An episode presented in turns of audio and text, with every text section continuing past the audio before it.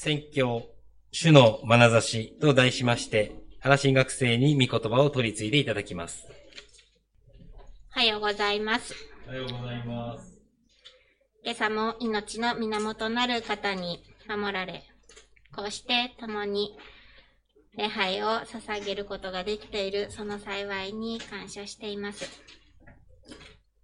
今朝、先ほど共にお読みしましたこの詩篇の33編から、この朝、主がこのタンポポ教会に語りたいことは何だろう何を神様は見せてくださろうとしていて、何を聞かせてくださるのだろうか。そんなことを思い巡らしながら、この詩篇の33編と向き合ってきました。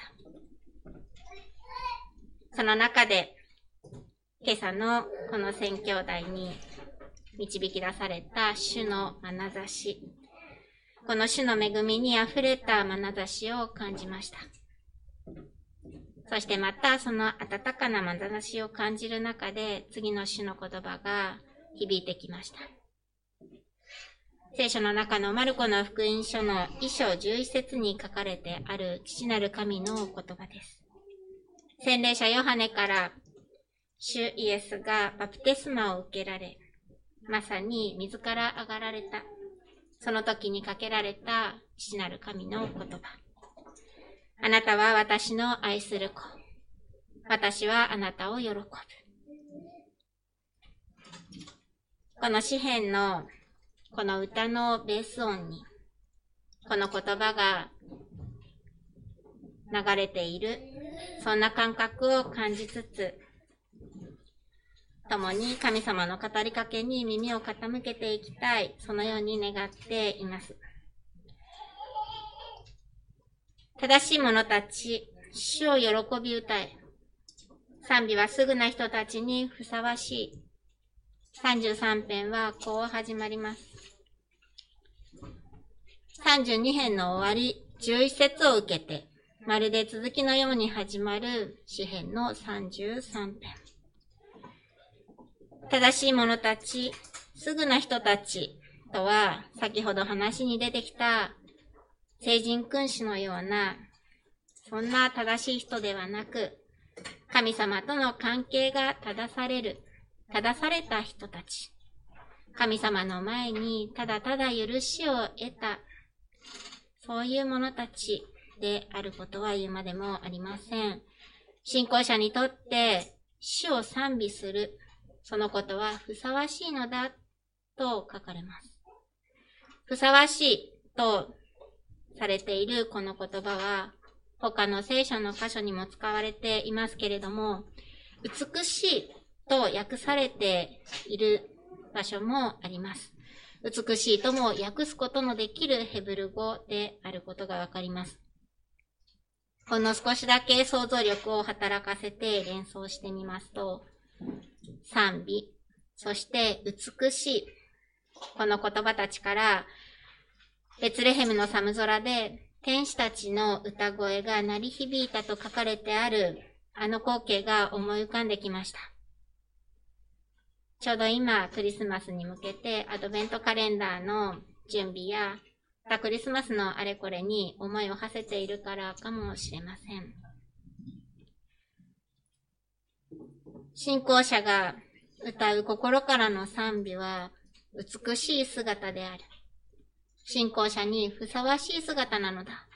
そう詩人は歌います。縦ごとや十弦のこと、ありとあらゆる楽器とともに、高らかに、そして新しい歌を主に捧げる。巧みに弦をかき鳴らし、力いっぱいの賛美を主に捧げるようにと招かれる。この呼びかけは正しい者たちと始まりました。そこには、目の前には複数の人たちの姿があります。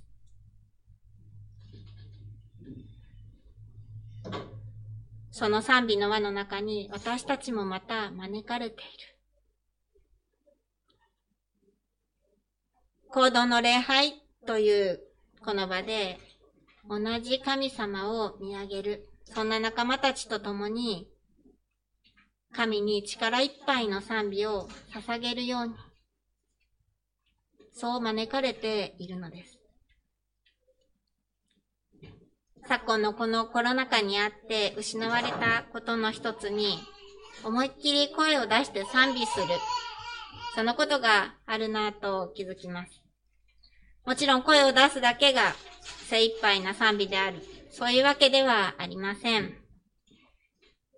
賑やかに叫ぶように賛美をすればよい。そんな単純な話でもありません。それでも、声の大きさに少し気を使いながら賛美をする。このことにほんの少し物足りなさを感じる瞬間が私にはありなぁと気づきました。この状況に置かれて、初めて思いっきり賛美をすることができていた、そのこともまた、恵まれた環境だった。そのことに気づくのです。当たり前が当たり前じゃなかった。そんな多くの気づきの中の一つでした。続く4節では、誠にと始まります。ですが、実はヘブル語で見ると、この誠にの前に日本語では表現されない短い言葉が一つあります。それはキーという単語。英語の鍵のことではありませんけれども、鍵になる言葉だなと思っています。キーとはヘブル語の接続詞で、聖書中にもたくさん使われていますけれども、日本語としてはほとんど訳出されずに、訳されずに省略されてしまうことが多く見受けられます。キーというこの言葉の意味にはいくつかありますけれども、この4節の頭の場合には、なぜならば、because。つまり、1から3節にわたって賛美せよと呼びかけられる、その理由について賛美せよというのはなぜなのかということについて、4節以降述べられていくのです。なぜならば、誠に主の言葉はまっすぐで、その見業はことごとく真実である。主の言葉による技が歌われていきます。主の言葉によって天が作られた。創世記の記事が思い起こされます。主の言葉の言葉とは、ヘブル語でダーバールと言いますけれども、この言葉もまた、ただの言葉という意味以上のものを持っています。それは出来事という意味を含んでいる単語です。すなわち、ただの言語という意味だけではない。それがダーバールという単語なのです。まさに神の言葉はただの言語にあらず。神の言葉を指す場合に、私たちは日本語で伝統的に御言葉と表現しています。何気なく神の言葉だから、聖書の言葉だから、御言葉と表現してきたように思います。特に幼少期から教会で慣れして親しんできた私にとっては、まさに、これはただの聖書の言葉、神の言葉だから、それを指して使っている表現と使っていたなぁと思わされます。もちろん、神の言葉であるその違いは意識しと、意識としてあります。けれども、あくまで言語としての神の言葉。だから御言葉。けれども、主の言葉によって天は作られた。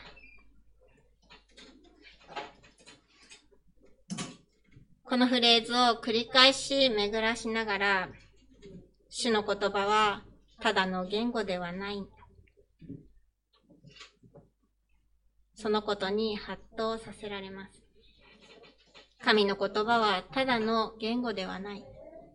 ただのありがたい神様の励ましの与えられるそんな言葉であるというだけではない。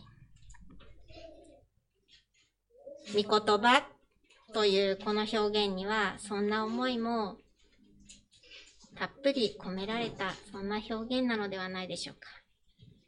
すべての命の根源、その言葉によって天のみならず、地のみならず、そして今の現代科学をもってしても、一体どこまで広がっているのか、すべてが分かっているわけではない、この宇宙の果て果てまでも、そのすべてが神の言葉によって形作られた。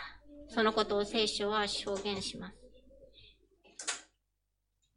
そんな広大な宇宙の中の小さな小さなこの星に今日生かされている。この私たち一人一人の命の根源もまた、この主の言葉によるものである。この主の言葉はまっすぐで、そしてその言葉による技は真実である。だから主を喜び歌え。その与えられている命を力を持って主を喜び歌えと招かれるのです。全地よ、主を恐れよ。すべて世界に住む者よ。主の見舞いにおののけ。続く9節の頭にも、キーという言葉が存在して使われています。すなわち、8節の全地よ、主を恐れよ。このことの理由が述べられているのです。主の言葉は現実となる。出来事となる。力強い。だから全地を主を恐れよなのです。そして、この主の見舞いに出るのは、主の見舞いに招かれるのは、主の前に正しくされたものだけではなくて全世界。これからまさに主の前に正しいものとされるであろう者たち。すべての作られたもの、全世界。主は天から目を注ぎ、人の子らをすべてご覧になる。地に住む住むすべてのものに目を留められる。主の目に映っているのは、豆粒にも満たないような私たち一人一人。宇宙の広大さを考えれば考えるほど、どれだけ小さいだろうか自分の存在の小ささに目を向け始めたら、どこまででも小さくなれる。そんな私たち人間です。にもかかわらず、神の目は私たち一人一人に注がれている。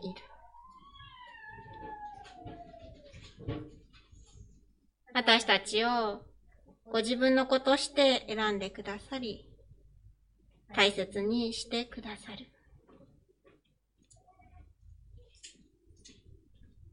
主は一人一人の心を形作りと15節では書かれます。私たちのこの目では、たとえどんなに視力が良かったとしても、何かものを見るように、神様のことを見る、そういうことは普通はありませんし、できません。神が注いでくださるこの眼差しに応えるには、神と目と目を合わせるには、神が作ってくださるこの心が必要です。これは生まれつき備わっているというよりは、神の言葉を持って私たちの心に形作られていく。心の目で神を見ることができるようにとされていく。また心の耳で神の声を聞くことができるようにと作られていく。それは祈りの中であったり、日常生活の他愛のない中であったり、聖書を読んでいる時であったり、いつでもどこでも神の声を聞きうるし、また神の眼差しを見ることができるようにと作られていく。そしてそのことに気づくことができる。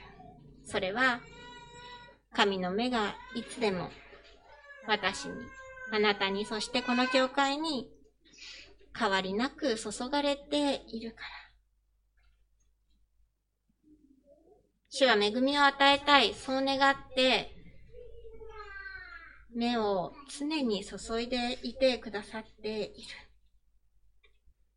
あなたは私の愛する子。私はあなたを喜ぶ。この言葉の通りに、私たち一人一人を大切に大切に思って、そして守っていてくださっている。この注がれている目は、主の目に見えているものは、信仰とは無縁に生きている、そんな風に見える一人一人も含んでいることを私たちは忘れてはならない。主はすべての人の救いを願い、そしてついには神の一人子である御子イエスをこの地上にお送りにすらなった。だからこそこの土地に住まうお一人お一人にこの恵みをお伝えしたいと願うし、願い続けたいと思うのです。私たちは様々なことを考えます。一体どうしたら、この人に、またあの人に、この救いを伝えることができるのだろう。あの人にはどうやったら救いが訪れるのだろうか。特に身近な人の救いほど、願いつつも諦めの気持ちの方が強く働く、そういうものでしょう。様々な作戦を考えつつも、けれども、主の救い、これは、私たちが一生懸命考える作戦、有力な作戦、大きさでも力の強さでも、そういうものではなし得ない。ただ主の言葉によるのだということをわきまえるようにと、諭されます。私たちの魂は主を待ち望む。主は私たちの助け、私たちの盾。今、進学校の課題で教会の歴史を調べています。タンポポ教会の成り立ち、お枠は聞きを読んできましたけれども、きちんとその歴史の記録、開拓期からの記録を一つ一つ読ませていただいたのは初めてだったかなと思いながら今読んでいます。そんな中で死の時を待つ、そのことが教えられた、その記事がありました。ここの土地の、また建物の取得に際しての一連の出来事です。土地との出会いから売り主さんとの売買契約の約束をするところまでは割とスムーズにことが運んだようですけれども、そこから実際に契約が成立するまでが長かった。融資がなかなか降りずに待たされ、約1年、もしかしたらそれ以上の時間がかかったのではないか、そのように記録されています。主の時を信じて待つ、その長い待ち時間の中で、与えられた時間で、街道の改築計画を練ることができた。また、ここまでの歩みを振り返り、一歩一歩死の最善がなされていたと、待ち時間が与えられたからこそ感謝し、確認していくことができた、そのように書かれてありました。主が命じられると、それは立つ。主の言葉が、主の最善がなされる、その信仰が試された時だったろうと想像します。そんな先輩方の計り知れない訓練を得て、今ここにこの街道が立っている、そのことを知らされます。この教会が、信仰共同体が、この主の真実な言葉を伝えていく、その働きを担わせていただいている。たとえ主の時が、主の最善の時が用意され、なされるのだと、そう信じていても、それでもひたすら待つ。それには忍耐が必要です。だからこそ、神の言葉は必ずなるのだと、そう信じて忍耐する力もまた与えられ、鍛えられ続けていくのだと、教えられる。誠に私たちの心は死を喜び、私たちは聖なる皆により頼む。この死を喜ぶ心を与えられるように、そう祈り続けたい。私たちは日々の生活の中で何により頼んでいるのか。振り返り点検が必要な時があるでしょう。肉の目で見えるものではなく、心の目で見える力強い真実なる神にこの聖なる皆により頼む、そのことを教えられ続けたい、そう願うのです。主よあなたの恵みが私たちの上にありますように。私たちがあなたを待ち望むときに。主の眼差しが今日も変わらずに注がれている。その眼差しに目を向けたい。この詩篇の祈りを自分の祈りとして、またこの一週間の歩みの糧として、主の言葉の真実により頼み、それぞれの場へと使わされていきたい。そのように願います。お祈りしましょう。主はあなたの恵みが私たちの上にありますように。私たちがあなたを待ち望むときに、主なる神様、今日もあなたのその眼差しを私たちに注いでいてくださることをありがとうございます。また一週間それぞれの場へと使わされていこうとしています。あなたの眼差しを感じつつ、あなたに賛美を捧げ、あなたに頼ることを教えられつつ、お一人お一人の一日一日の歩みを導いていてください。た時に感謝をして、救い主イエス・キリストの皆を通してお祈りいたします。